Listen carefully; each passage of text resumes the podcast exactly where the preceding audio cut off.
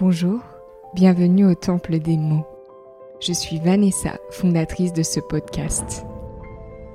Je te retrouve tous les mois pour aborder en toute authenticité des sujets et questionnements qui m'animent profondément autour du développement personnel et de la spiritualité. Ce podcast est un véritable voyage intérieur. Les mots sont puissants, révélateurs et transformateurs. Dans cet espace hors du temps, je t'invite à te laisser traverser par ce qui résonne en toi. Je ne détiens pas la vérité et mes invités non plus. Ainsi, tu pourras explorer les outils et clés communiqués afin d'en faire ta propre vérité. Si tu apprécies cet épisode et mon univers, tu peux en parler autour de toi, partager et me contacter directement sur Instagram Vanessa de Matos-du-bas coach. Sarah Vansveren est une graine d'étoile. C'est une femme puissante, douce à la fois, qui explore et œuvre avec conscience. J'ai eu le plaisir de la recevoir pour le tout premier entretien de ce podcast au Temple des mots. Sarah nous parle de son parcours et de son chemin vers la présence. Elle partage son expérience et te communique quelques outils pour apaiser le mental et en faire ton allié. À chaque fois que j'écoute Sarah, ses mots et sa voix me transportent complètement. Alors j'espère qu'il en sera de même pour toi. Belle écoute et beau voyage. Bonjour Sarah. Bonjour Vanessa. Merci d'avoir répondu à l'invitation. Je suis vraiment contente euh, de te recevoir euh, aujourd'hui pour le premier entretien du podcast euh, Au Temple des mots. On inaugure ensemble les micros, tout beau, tout neuf. C'est un honneur pour moi que de te recevoir, de pouvoir partager aujourd'hui avec toi. On se connaît déjà, j'aime ton authenticité, ta sincérité, la façon que tu as de pouvoir te laisser traverser par les mots j'ai envie euh, que le monde puisse aussi en profiter. Euh, tu as un parcours euh, inspirant et j'aimerais que tu puisses nous en dire plus, mais avant cela, j'ai une question. Tu as créé un podcast, il s'appelle Graine d'étoile. Est-ce que tu peux nous en dire plus? Qu'est-ce qu'une graine d'étoile pour toi? Merci Vanessa pour cette présentation et déjà très honorée aussi d'être parmi tes premières invitées. Moi, c'est aussi mon premier podcast en tant qu'invité, donc petit challenge pour moi aussi. Et du coup, mon propre podcast, c'est effectivement Graine d'étoile. Et une graine d'étoile, pour moi, en fait, c'est tout le monde, c'est la graine d'étoile qu'on a tous à l'intérieur et qui est plus ou moins cachée par certains filtres. Donc, en fait, l'idée de mon, du podcast, quand je l'ai créé, c'était que chacun puisse se rendre compte qu'on est tous et toutes cette graine d'étoile. Et du coup, je parle beaucoup de spiritualité du quotidien dans ce podcast, de conscience vraiment ancrée dans le quotidien, de comment on, révèle cette graine d'étoile finalement dans le présent, en fait. Comment euh, ça se passe pour toi, les podcasts? Tu en produis euh, régulièrement? Alors, je ne me fixe pas trop de contraintes, donc du coup, je n'en sors pas vraiment régulièrement. J'essaye plus ou moins d'en faire un par mois. Alors, je les ai lancés il y a plus d'un an maintenant, la chaîne. Euh, au début, j'essayais d'en faire deux, trois par mois, d'en faire euh, fréquemment, et en fait, j'ai réduit un peu le rythme parce que je prends vraiment le temps avec mes invités, je laisse le temps aussi au sujet d'émerger, parce que souvent, c'est quand même des choses que je suis en train de traverser. Donc, je me laisse euh, plus de temps et moins de cadre. je me rends compte que je fonctionne mieux sans cadre.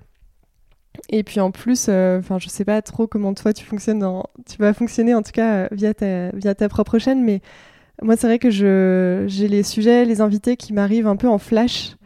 Et donc du coup, il y a des, des moments où j'ai beaucoup de flash d'un coup, où je sais exactement quelle personne je dois solliciter sur quel sujet, et des moments où pas du tout. Et donc du coup, bah, je laisse euh, un vide plutôt fertile s'est installé. Et des fois, c'est aussi parce que je dois intervenir, c'est ce que je fais de plus en plus réaliser des épisodes où j'interviens, je partage ma propre expérience. Et donc j'entends que tu te laisses porter par le flot de la vie, même dans la création et euh, l'entretien de ton podcast. Complètement. Bah, de toute façon, ce podcast, pour moi, ça a été un grand lâcher-prise parce que rien que l'idée de le lancer sur ce sujet, euh, c'était pas du tout prévu au départ, mais un jour, ça m'est un peu tombé dessus. ça m'a traversé quand je prenais mon bain, pour tout vous dire. J'ai eu cette idée qui réunissait bah, en fait tout ce qui me tenait à cœur et en fait, euh, j'ai pas trop eu le choix de le lancer, même si ça a été hyper dur d'assumer publiquement, de porter sa voix, de porter la voix des autres, de porter aussi bah, des sujets qui sont pas toujours euh, hyper consensuels quand même pour la majorité des gens. Donc j'ai pas trop eu le choix et je, me, ouais, je me suis vraiment laissée porter par, par le flot de la vie et une espèce d'intuition plus grande que moi qui me dépassait. Et, ce podcast, c'est vraiment enfin, pour moi la matérialisation de, de, ça parce que c'est un domaine où, je, comme j'ai pas de contraintes, je me laisse vraiment porter. Euh, je me laisse expérimenter aussi à travers ça et pour moi c'est un, un, bel outil aujourd'hui qui me permet d'expérimenter ça. Du coup aujourd'hui on va parler du mental, euh, de la capacité aussi euh, de se faire confiance, de faire confiance à la vie et de se connecter à son intuition. Donc j'ai des questions à te poser dans ce sens. Mais avant, j'aimerais vraiment que tu puisses nous partager ton parcours parce que euh, je trouve que tu as un parcours inspirant, euh, tu es diplômé euh, de Sciences Po, tu as travaillé dans des entreprises avant de créer ta propre entreprise Vers Soleil que tu as fondée avec ta sœur Ninon. Aujourd'hui, tu es professeur de yoga. En fait, tu es multicasquette parce que tu n'es pas que professeur de yoga. Tu proposes plein d'autres choses. Donc, est-ce que tu peux nous dire ce qui t'a amené à, changer de voix, à concrétiser ta voix? Vaste question, il y a beaucoup de choses qui m'ont amené à ça. Je pense que au départ, ça part de quelque chose que j'ai toujours eu, qui est de la valeur liberté d'abord, peut-être, qui est très importante pour moi et que j'ai toujours recherché. Et puis effectivement, cet aspect multicasquette que j'ai toujours eu, parce que même euh, à travers Sciences Po, c'était quand même très euh, très vaste. Il y avait beaucoup de matières, il n'y avait pas de spécialisation. Et moi, c'est pour ça que j'avais choisi ça au départ, parce que je refusais de m'enfermer en fait dans quelque chose.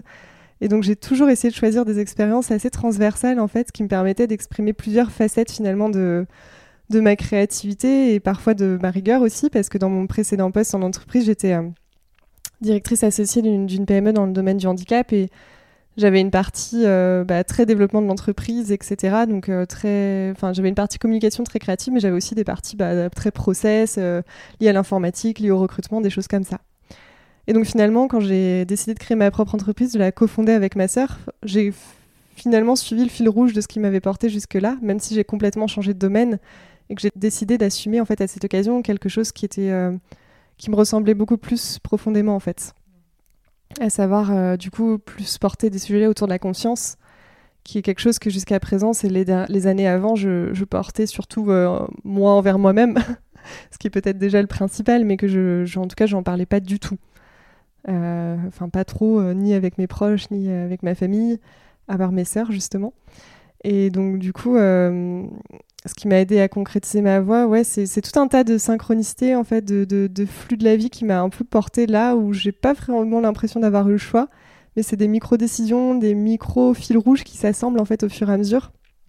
Et qui donnent un peu un sens parce que est-ce que je, est-ce que j'ai tout ce que j'ai fait jusqu'à présent. Parce que je me disais oh mon dieu mais je vais pas passer de ce domaine à ce domaine-là. Et en fait ben si c'est la même chose c'est juste d'autres thèmes que je porte et que d'autres façons de, de, me révéler au monde que je porte en fait. Est-ce que tu dirais que euh, ton évolution professionnelle est liée à une transformation personnelle? Complètement. Euh, complètement. J'ai parfois du mal à le mesurer, mais je sais que tout ce que je fais aujourd'hui professionnellement, c'est parce que je me, personnellement, je me suis autorisé des choses et j'ai beaucoup euh, passer de temps à m'observer, à, à, reconnaître les endroits où ça me faisait réagir, où j'avais mm. peut-être euh, des souffrances, des blessures, et à pas forcément les, les guérir dans l'absolu, mais en tout cas à les reconnaître. Ce qui fait que du coup, ben, je, je joue avec elle aujourd'hui, je les laisse plus me, me dicter. Moi, j'aime bien euh, dire qu'aujourd'hui, j'essaye de passer d'un mode où l'ego réagit à l'âme qui agit. Mm.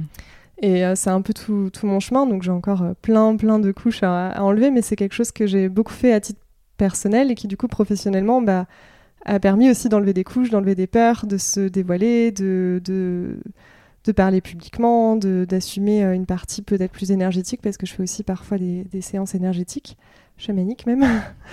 Donc voilà, d'assumer tout ça. Donc je dirais que c'est complètement ça. Et puis euh, je pense que j'aurais pas basculé euh, aussi vite et enfin basculer aussi vite. En tout cas, dans l'entrepreneuriat, si j'avais pas eu, toute, cette évolution personnelle en fait en amont, parce que euh, le moment où j'ai décidé de partir, je me sentais euh, tellement à ma place, tellement soutenue, et je savais que tout était possible parce que je pouvais compter sur moi. En fait, j'avais déjà suffisamment travaillé sur moi entre guillemets. en tout cas, j'avais suffisamment conscience de mes forces et de mes faiblesses pour savoir que je pouvais compter sur moi et créer finalement le quotidien que je voulais euh, le métier que je voulais. Et, et, je pensais pas que ça arriverait aussi vite, mais je pense que c'est vraiment arrivé parce que euh, j'ai fait tout, tout cette évolution personnelle en amont. Ok, et c'était le moment. et c'était le moment. Euh, tout le monde attendait pour que tu euh, en fasses profiter euh, les autres. Qu'est-ce que tu proposes? Alors du coup, je propose plein de choses pour rester multicasquette. J'ai plein de formats autour du coup de l'éveil des consciences et de révéler sa graine d'étoile finalement. donc à travers plusieurs outils que sont le yoga, tu en as parlé, je suis effectivement professeur de yoga, je suis praticienne en pratique chamanique, je sais jamais comment trop définir ça. Et effectivement, euh, je pratique également le Reiki. Donc j'ai des formats collectifs, individuels, j'ai plusieurs types de formats qui s'adressent aussi bien à des particuliers qu'à des entreprises. Aujourd'hui, je développe beaucoup cette partie. Et, euh, voilà, et du coup, j'évolue entre ces différents formats, entre les cours, le podcast, euh, les soins, les formations, voilà. Donc comme par rapport à ton podcast, euh, que ce soit euh, le yoga, le chamanisme ou le reiki et les ateliers, euh, ta ligne directrice, c'est de réveiller la graine d'étoile en chacun. Oui. Et ce qui renvoie à éveiller la conscience. Oui, mais j'aime bien le côté poésie de la graine d'étoile. C'est très important pour moi, je crois, la, la poésie. D'ailleurs, on a aussi choisi Vers Soleil comme nom de notre entreprise avec ma sœur parce que je passe à il y a un côté un peu poétique aussi, je trouve, d'aller vers le soleil, de, la, de jouer aussi sur l'humour un peu de le soleil. Non, il est pas vert, mais il est jaune, mais du coup, on peut jouer. J'aime beaucoup jouer sur ce genre de mots et graines d'étoiles, ça me parle beaucoup. Vraiment, euh, les mots sont bien choisis et euh, certainement qu'ils t'ont traversé aussi. Ah bah oui, clairement, je pourrais raconter l'histoire derrière euh, chacun, chacun, enfin les deux, les deux noms qu'on a trouvés. Bah, tu peux. Hein. C'était Ouais, euh, alors pour Vers Soleil, c'est un nom que j'avais trouvé euh, pour une autre entreprise à, une époque où je faisais aussi beaucoup de RSE. Et en fait, quand je l'ai partagé à ma sœur et à une autre amie, elles m'ont toutes les deux dit non, mais ça, c'est le nom de, la structure euh, du lieu que je voudrais créer à terme en fait. Donc en fait, j'ai pas eu le choix. Quand elles l'ont dit, j'ai su que c'était ça. J'ai acheté le nom de domaine, j'ai déposé la marque à l'INPI pour en faire un lieu à terme tout de suite. Euh, mais donc du coup, ça c'est plutôt les, gens qui m'ont apporté à moi et qui m'ont pas laissé le choix finalement. Mais bon, c'est quand même moi qui ai l'idée au départ. Et pour Graines d'étoiles, euh, je crois que j'ai eu le, nom en même temps que j'ai eu l'idée du podcast en fait. Vraiment, ça m'a ça m'a traversé. J'ai pas trop hésité. Euh, je savais que c'était Graines d'étoiles. Hmm. D'accord, c'était une évidence. C'était une évidence. Ok. Quand tu dis que tu n'as pas le choix, pourtant tu as la valeur liberté. Est-ce que tu peux nous en dire plus? Merci pour cette question, elle est hyper importante, je pense. Je pense qu'on a toujours le choix euh, face à la vie, en fait. Je pense que c'est quelque chose qui est qu'on appelle le libre arbitre, en fait, qui est euh, le fait qu'on puisse, euh, on a le choix de nos réactions, en fait, face à, ce que nous propose la vie. Après, il y a quand même des choix où on est plus ou moins en lutte, en général, et moi j'estime que quand on choisit de ne pas lutter et d'aller dans le sens de ce que la vie propose, finalement, c'est là où on n'a pas le choix.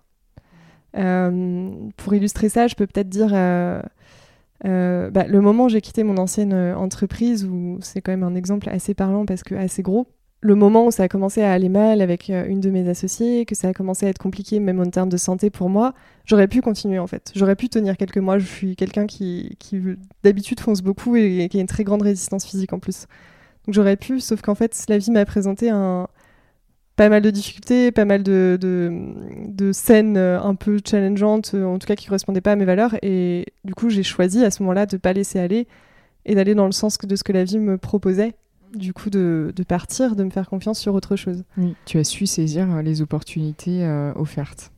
Je pense, en tout cas, en tout cas, c'est ce que ça signifie pour moi de se laisser porter finalement par le, par le flux de la vie, tout en ayant cette liberté qui est, qui est immense. Mais du coup, la liberté, elle est aussi intérieure. C'est-à-dire que hum, on revient à ce que je disais tout à l'heure sur euh, l'ego qui réagit, l'âme qui, qui agit. Euh, des fois, en apparence, j'ai pas forcément le choix. Enfin, je suis comme tout le monde. Euh, je vis dans une société où j'ai un certain nombre de contraintes. Je vis dans une famille où des fois, bah, j'ai pas. Ça se discute encore d'aller au repas de famille ou faire Noël. Bon, c'est un autre sujet peut-être. Mais des fois, j'ai pas trop de choix. Et en même temps si je le choisis, j'essaie d'être vraiment en accord avec ça et de me laisser porter par ce qui arrive du coup dans cette expérience. J'essaie de plus faire de choix qui, euh, je sais pas, qui provoquent une espèce de crispation à l'intérieur, qui font que je me rétracte en mode non, j'ai pas le choix. Un personnage un peu grognon qui rentre en mode, euh, en, mode euh, j'ai pas de liberté, ça va pas, je subis en fait un peu quelque part ce qui arrive dans le quotidien. Pour moi, la liberté, c'est de, à l'intérieur de choisir quelque chose qui nous correspond profondément en fait et après, euh, bah, à l'extérieur, des fois, c'est se laisser porter parce que la vie nous, nous propose, en fait, tout simplement. selon moi, c'est aussi la capacité de pouvoir euh, changer la vision qu'on a sur euh, ce qu'on est en train de vivre. C'est la liberté mm. intérieure de pouvoir euh, voilà, changer notre regard, se laisser porter. C'est pas toujours évident, hein. et justement, on va parler du mental, de la présence. Et j'ai assisté à des ateliers que tu proposes. J'ai été bluffée par ta capacité d'être présente, en fait, à ces instants-là, et même dans la vie de tous les jours. Mais du coup, euh, est-ce que tu peux euh, nous partager ton expérience avec le mental? La question est assez large, hmm. mais qu'est-ce que pour toi le mental? Quelle place il occupe encore aujourd'hui euh, pour toi? Et quelle est ton expérience? Ok, merci pour cette question.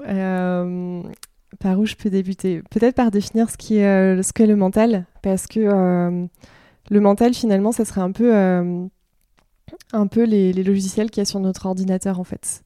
Ce serait toutes ces petits, euh, ou sur nos téléphones, on peut aussi prendre l'exemple des téléphones, ce serait toutes ces petites icônes, euh, ces petits logiciels qu'on utilise euh, pour naviguer, pour avoir des, choses qui se matérialisent dans notre quotidien, donc que ça soit appelé, que ça soit aller sur les réseaux sociaux, enfin des choses comme ça.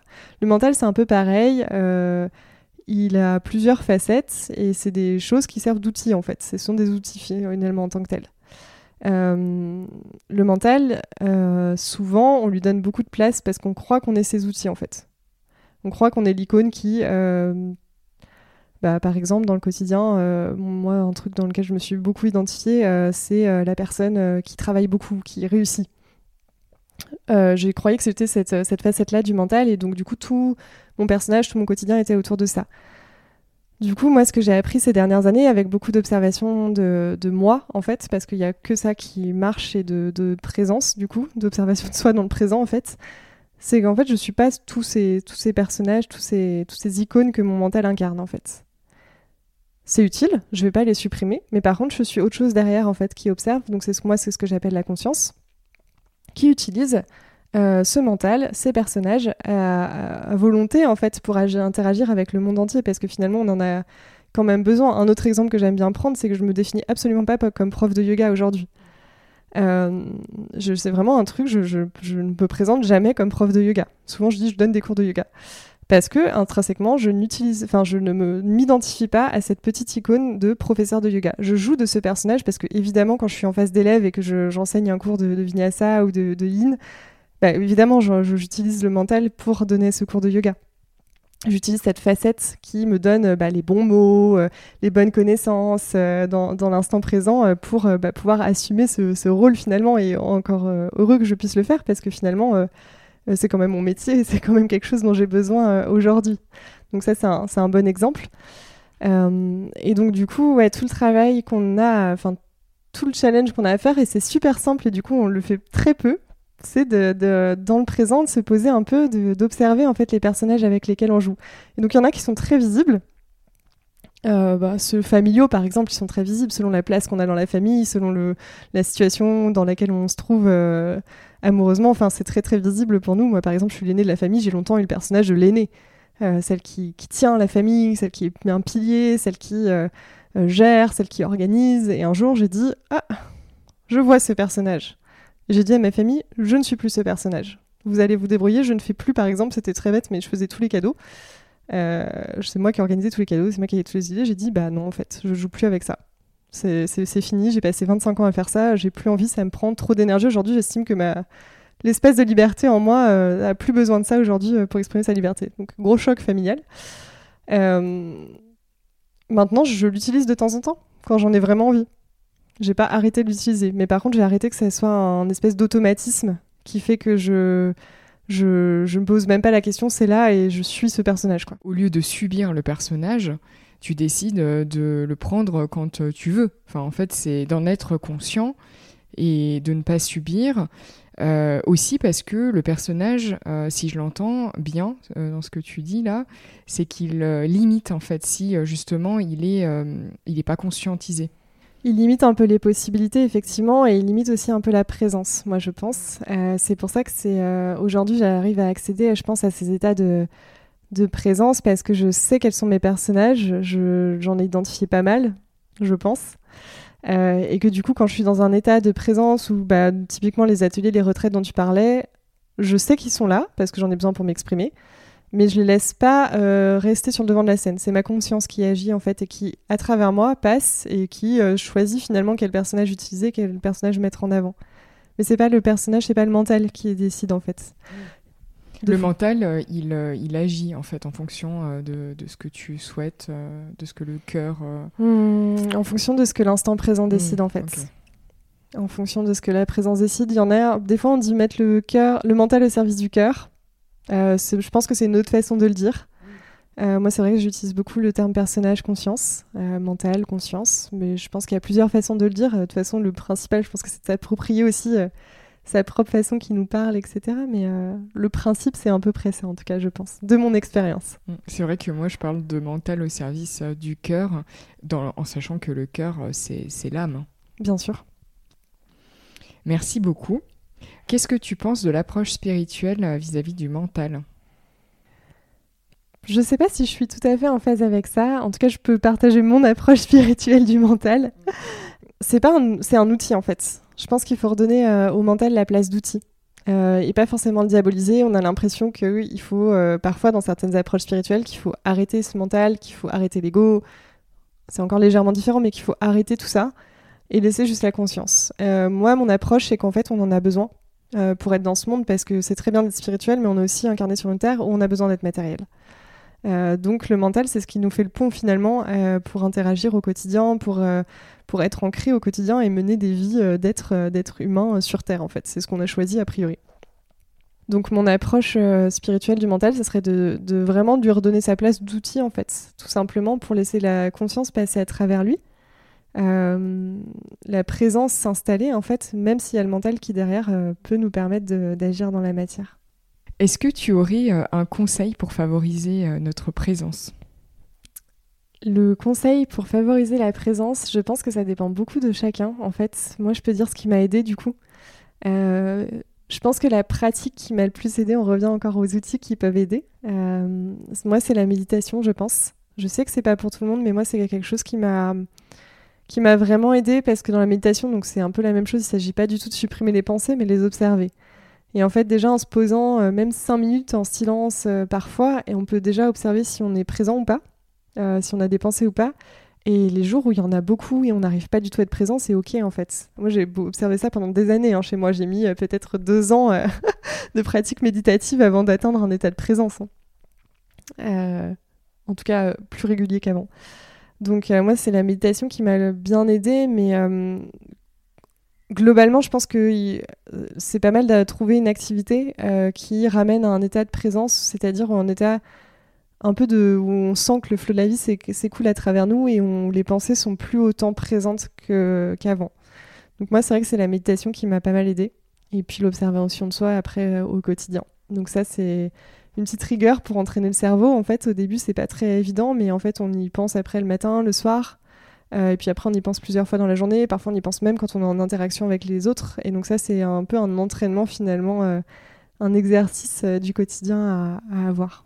Donc si je résume euh, ce qu'on se dit depuis tout à l'heure, c'est que la première chose, c'est d'observer euh, les pensées et euh, la méditation, en tout cas, c'est une de tes pratiques et tu recommanderais la méditation aux autres, enfin dans le cadre de l'observation des pensées, pour se désidentifier de nos personnages peu à peu. Oui, moi c'est ce qui m'a beaucoup aidé en tout cas. Ok, merci. Pour terminer, euh, quel est ton livre de prédilection si tu en as un, plusieurs euh, Qu'est-ce que tu pourrais nous conseiller? J'adore lire. du coup, j'en ai beaucoup, beaucoup à conseiller. Euh, Celui qui, viendrait parler de la désidentification du mental, l'observation, hmm. peut-être? Bah, Je pense qu'il y a l'indispensable pouvoir du moment présent, hmm. qui en plus sur mon parcours a été vraiment un, un tournant. Des cartes Ouais, d'être cartolé, euh, qui a été vraiment un, tournant pour moi, même si je n'avais pas compris à l'époque et que je le relis encore très souvent pour euh, continuer à intégrer des choses. Il est très très puissant ce livre. Et il parle complètement de ça, en fait, de, de, la désidentification du mental. Après, j'aime aussi beaucoup parler de version plus yogique, mais du coup aussi très intéressante pour compléter le pouvoir du moment présent. C'est euh, Autobiographie de la vie d'un yogi de Yogananda. Donc là, qui est un autre chemin qui n'est pas forcément très occidental, mais qui est très, intéressant pour comprendre aussi toutes ces notions euh, euh, spirituelles d'un point de vue euh, on va dire, sans, la mode qu'on a fait aujourd'hui autour de la spiritualité. Donc j'aime bien le conseiller. Donc c'est ce que je pourrais dire. Et puis après, non, ce serait ces deux-là, sur ce thème-là, que je pourrais conseiller. Après, j'ai mille livres à conseiller, mais je vais m'arrêter là peut-être. Sarah, est-ce que tu as quelque chose d'autre à rajouter, partager? Ben, juste un grand merci à toi. Je suis contente euh, d'avoir réalisé ce podcast parce que je, suis quand même dans une semaine où je suis beaucoup dans le mental, très... je laisse beaucoup me diriger et donc je suis contente d'avoir cet instant de présence à travers ce podcast avec toi. moi j'adore partager avec toi et ce sont des moments où je trouve que on favorise euh, notre présence. Donc il y a la méditation, mais il y a aussi se relier à l'autre euh, et on arrive en fait à se relier toutes les deux à être présente quand on échange et euh, je trouve que c'est très beau. Merci de nous avoir euh, consacré euh, ce temps-là et d'avoir pu partager avec nous ce que tu perçois du mental. Je retiens l'importance d'observer nos pensées. L'observation est une clé pour vivre notre présence. Tout à fait. Merci à toi Sarah. Merci Vanessa. Ce voyage au temple des mots touche à sa fin. Je te remercie d'avoir écouté cet épisode et j'espère que les mots t'ont touché autant qu'ils m'ont traversé. Pour toute question, tu pourras me contacter sur Instagram, Vanessa de Matos-du-bas coach, ou par mail vanessam.coaching.gmail.com. Je te donne rendez-vous dans quelques jours pour un nouvel épisode de ce podcast, et d'ici là, je te souhaite d'intégrer à ton rythme le voyage d'aujourd'hui. À bientôt.